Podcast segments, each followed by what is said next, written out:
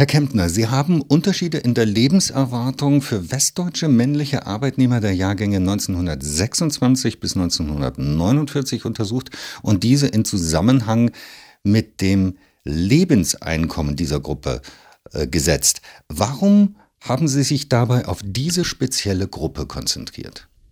Das hängt damit zusammen, dass wir nur für diese Gruppe einen engen Zusammenhang zwischen den Rentenansprüchen und dem tatsächlich erzielten Lebenslohneinkommen haben. Zum Beispiel haben die Ostdeutschen eben je nach Jahrgang natürlich einen erheblichen Anteil ihrer Erwerbsbiografie in der DDR verbracht, wo bekanntermaßen andere Bedingungen auf dem Arbeitsmarkt herrschten.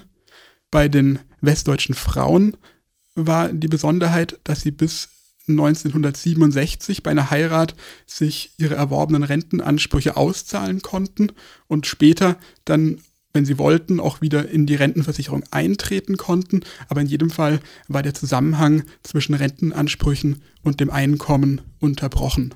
Hinzu kommt für Beamte und Selbstständige, dass sie eben außerhalb der gesetzlichen Rentenversicherung ja, für ihr Alter vorsorgen. Was haben Sie denn nun herausgefunden? Wie hängen Lebenserwartung und Lebenseinkommen miteinander zusammen?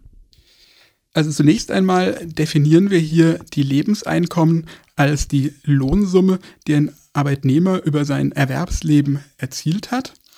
Und auf Basis unserer äh, Analyse mit Administrativdaten der deutschen Rentenversicherung finden wir nun, dass sich zwischen dem unteren und dem obersten Lohndezil die Lebenserwartung im Alter 65 um vier Jahre für den ältesten Geburtsjahrgang unterscheidet und dass dieser Unterschied bis zum Jahrgang 1949 auf bis zu sieben Jahre ansteigt. Das bedeutet doch aber auch, dass Menschen mit niedrigem Lebenseinkommen nicht nur weniger Rente beziehen, weil sie eben halt weniger verdient haben, sondern auch über einen kürzeren Zeitraum Rente beziehen, weil sie eben halt rein statistisch gesehen nicht so lange leben, oder? Das ist richtig. Also für ein gegebenes Renteneintrittsalter ist bei Ihnen die erwartete Rentenbezugsdauer auch kürzer. Wie wirken sich dann nun diese Unterschiede in der Lebenserwartung auf die Verteilungswirkung des Rentensystems bei westdeutschen Männern aus?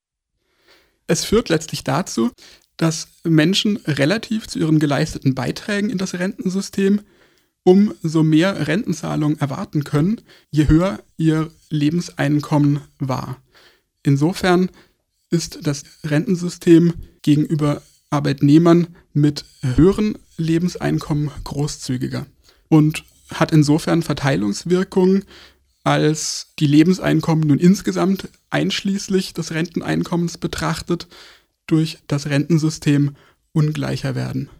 Wie lässt sich das denn mit dem sogenannten Äquivalenzprinzip im deutschen Rentensystem vereinbaren? Bei dem Äquivalenzprinzip im deutschen Rentensystem geht es darum, dass für ein bestimmtes Renteneintrittsalter und eine bestimmte Rentenart die jährlichen Rentenzahlungen proportional zu den zuvor geleisteten Beiträgen sind. Die Idee dabei ist eben, dass jeder relativ zu seinen Beiträgen Gleiches aus der Rentenversicherung ausbezahlt bekommen soll, im Grundsatz. Nur wird dies in gewisser Weise durch die unterschiedlichen Lebenserwartungen unterlaufen, weil dies dann zumindest aus einer Lebensperspektive nicht mehr gilt. Was bedeuten denn nun Ihre Ergebnisse für zukünftige Rentenreformen? Sollte man das Rentensystem hinsichtlich Ihrer Befunde sozusagen reformieren oder anpassen?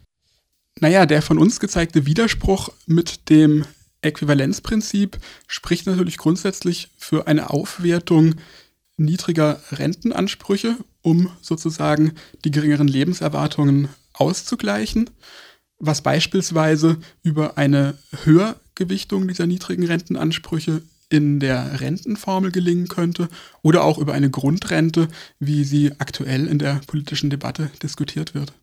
Inwieweit könnte denn eine Grundrente das Problem lösen? Na, es ist nur so, dass eine Grundrente der Verletzung des Äquivalenzprinzips natürlich entgegenwirken würde.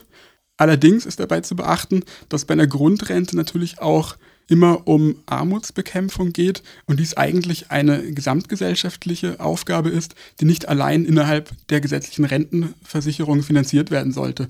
Insofern ist es hier dann auch wichtig, Steuermittel zur Finanzierung heranzuziehen und man sollte außerdem in Betracht ziehen, dass gerade Beamte und Selbstständige häufig niedrige Rentenansprüche, aber gleichzeitig hohe Lebenseinkommen haben.